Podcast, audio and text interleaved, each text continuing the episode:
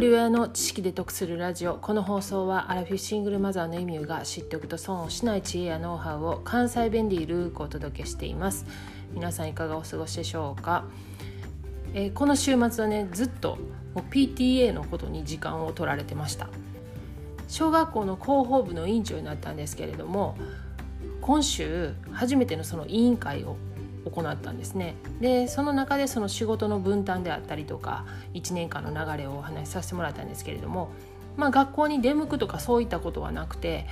LINE ミーティングを行いました。通常ねこういったその PTA の集まりリアルで集まる場合はだいたいこう夜が多かったりするんですけれどもこの LINE ミーティングオンラインですることになるとね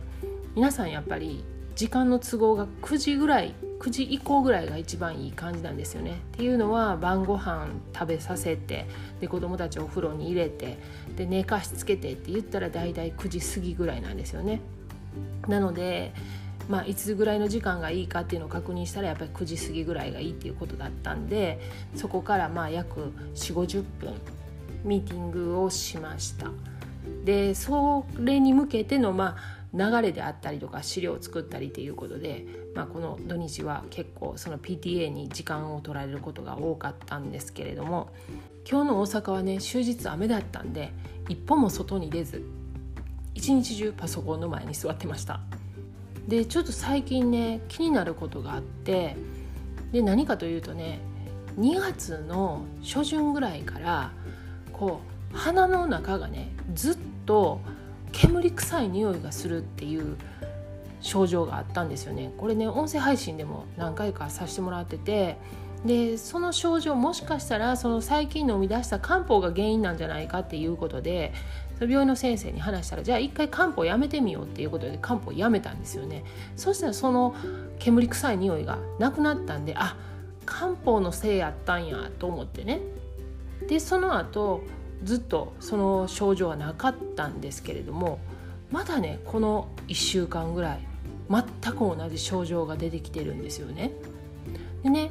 それまでに先月ぐらいから娘がこの煙の匂いがするって言い出して「えー、あんたも?」って言ってで、まあそ、そこまでひどくないみたいなんですよなんかふとした時にその煙臭い感じがするって言うんですよね。でそんなん言ってたらまた自分がこの1週間ぐらい前からその同じ症状になってでそれはねふとした時じゃなくてもう一日中終日煙臭い匂いがずっとしてるんですよ。なのでかなり不快なんですよね。でね不思議なことにね朝起きて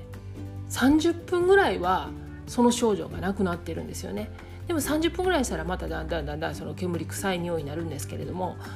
でこれをねネットで検索したらなんか異臭症っていうなんか原因のわからない病気があるらしいんですよね。でそのどういうことかというとその近くにない匂いが感じる、まあ、その原因として考えられるのは、まあ、何かその鼻の中に病気があるんじゃないかとか加齢によるその細胞の劣化であるとか、まあ、いろいろあるんですけれどもまあ、私一人やったらねその細胞の劣化っていうのも考えられるんですけど娘も同じような症状が時々あるっていうことで一体これ何やねやろうなってずっと思ってるんですよねすっごい不思議でね。でねなんかこう他のじゃあ匂いがねわからないかって言ったら全然そんなことなくてちゃんと嗅ぎ分けることもできるし味覚もちゃんとあるんですよね。ただ常にこの煙臭がしてるんですけどいろいろ調べてみるんですけれどもウイルスによるその嗅覚障害っていうのもあるみたいなんですよね。私2月の末にそのコロナウイルスになってるんでただその症状が出たのが2月の上旬からでそのコロナウイルスになる前はもうすでにその症状なくなってたんですよね。でもこのコロナの症状っていうのも熱が出るとは限らないしその発症してるかどうかっていうのもわからないんですよね。なので、まあ、もしかしたらずっとこういう感じで蔓延してるんかなと思ったりとかまたちょっと1週間ぐらい様子見て収まらなければ耳鼻科にでも行ってこようかと思うんですけども、まあ、もうね加齢に伴ったいろんな不調っていうのが出てきてるんで、まあ、これも老化現象の一つかなと思うんですけれども過去回389回でアラフィフの不調という話をしています。概要欄にリンク貼ってますのでよかったら合わせて聞いてみてください。では最後までお聴きいただきありがとうございました。今日も笑顔で。